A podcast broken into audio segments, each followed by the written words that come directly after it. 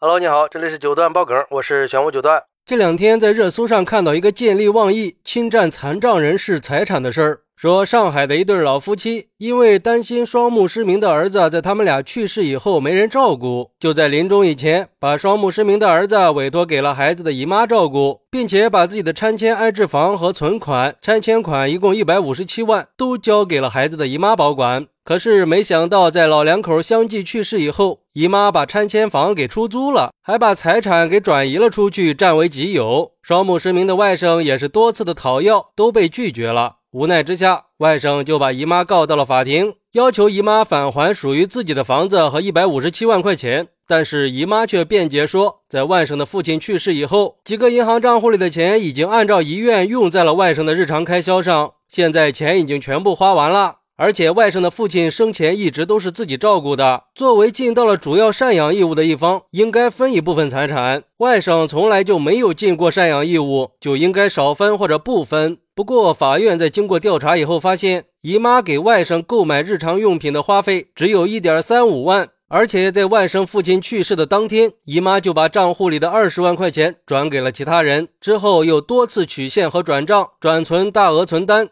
具有明显的故意侵占意图，最终法院判决姨妈返还外甥一百零二万和相应的利息，返还银行卡存款四十一点四万和利息，返还安置房的相关材料，并且返还房屋的租金十一点一九万。不过一审判决以后，这姨妈不服呀，就提出了上诉。二审法院也认为姨妈擅自支取财产，具有侵占的主观恶意，维持一审判决。嚯，这还真是见利忘义呀！就像有网友说的，这个姨妈的做法让人佩服呀。面对残障失明，并且再没有其他亲人的亲外甥的财产，下手是一点都不含糊呀。不得不说，人性是真经不起考验。见钱眼开，毫无人性，你怎么对得起自己的亲姐妹呢？你就不觉得亏心吗？这些钱你花的安心吗？这缺了钙、铁、锌、硒、维生素都可以补，但是缺了德可就没法补了。看来把遗孤委托给亲属是不可靠的，证件、银行卡、钱财这些还是应该交给自己的孩子保管，然后经过社区公证，再让社区监督雇个保姆，起码也比黑心的亲戚要靠谱吧。雇保姆的工资比市场价高一点，每年根据情况年底再给点奖金，那比啥都强。保姆还会尽心尽力的照顾。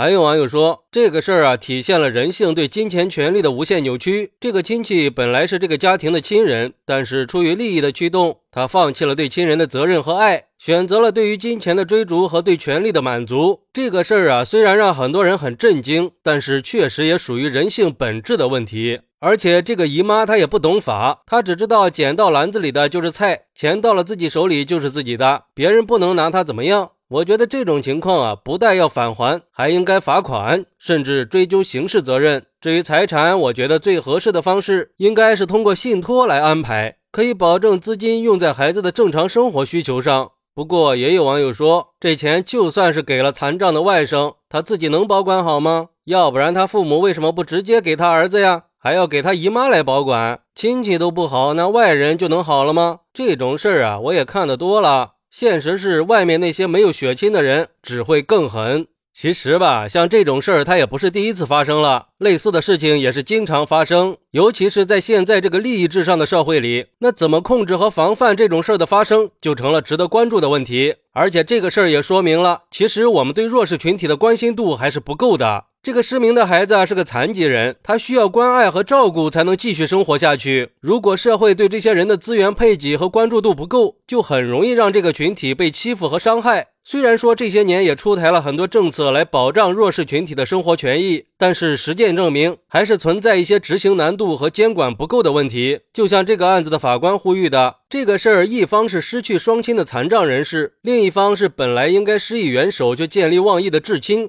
希望通过这个判决，在帮助残障人士获得应有利益的同时，也能感受到司法的温度和社会的善意。血脉的连结本来应该是同舟共济的纽带，面对亲情、信任和托付，还是应该保持良知，尽到帮扶道义，恪守道德底线。所以说呀，我们也应该更加关注弱势群体，保障他们的合法权益，让他们也能像正常人一样享受到生活的美好。好，那你是怎么看待这个事儿的呢？快来评论区分享一下吧。我在评论区等你。喜欢我的朋友可以点个关注，加个订阅，送个月票。拜拜。